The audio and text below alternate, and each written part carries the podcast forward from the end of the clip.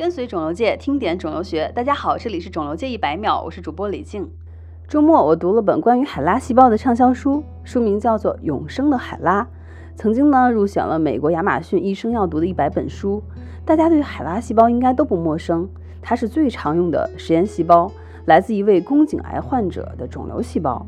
但是在看书的过程中，有很多天啊，原来是这样的瞬间，补充了我对海拉细胞认知的一些空白，在这里分享给大家。那么先问问大家，如果我们把培养过的所有海拉细胞聚集在一起，会有多重呢？答案是大约有五千万吨。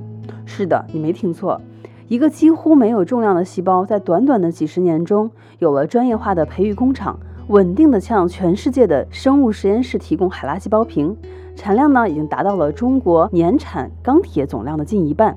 这是多么惊人的数字！此外，如果把世界上所有的海拉细胞依次排开，总长度将超过十万公里，这个长度几乎可以绕地球三周。而患者本人的身高其实只有一米五多一点。海拉并不是这位宫颈癌患者的全名，而是他的名和姓中前两个字母连接而成。这是当时培养海拉细胞那位研究员的命名习惯。海拉的全名叫做海瑞塔·拉克斯，她是一位黑人女性，同时也是一位五个孩子的母亲。她发现了有阴道出血和肿块，于是就就医。肿块发展的非常的快，当时主治医生形容为葡萄果冻一样，泛着紫色的光。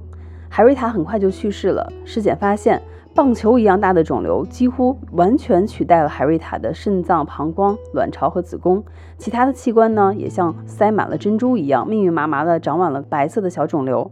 主治医生切下了部分肿瘤标本，交给实验室进行细胞培养，成就了世界上第一个最好培养长生不死的人类细胞系。为什么说好养呢？在看这本海拉细胞的故事前，我对细胞培养的基础知识也只是一知半解。看过以后才知道，大多数的体外培养的细胞只能在玻璃表面长成薄薄的一层，而且还会抱团。以这种生长方式，它们很快就没有了生长空间了。但是海拉细胞却是一种相当不挑剔的细胞，甚至它无需附着就可以生长，只需要把它们扔在液体培养基里，细胞就能够悬浮生长。海拉细胞可以无限复制自己，直到培养基里的养料消耗光为止。时间所限，本期节目就到这里了。我是李静，感谢您的收听，我们下期见。